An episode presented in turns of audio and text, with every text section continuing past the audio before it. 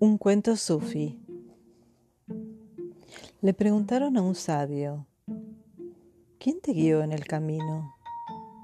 El sabio contestó, un perro. Un día lo encontré casi muerto de sed a la orilla del río. Cada vez que veía su imagen en el agua se asustaba y se alejaba, creyendo que era otro perro. Finalmente, fue tal su necesidad que, venciendo su miedo, se arrojó al agua y entonces el otro perro se esfumó.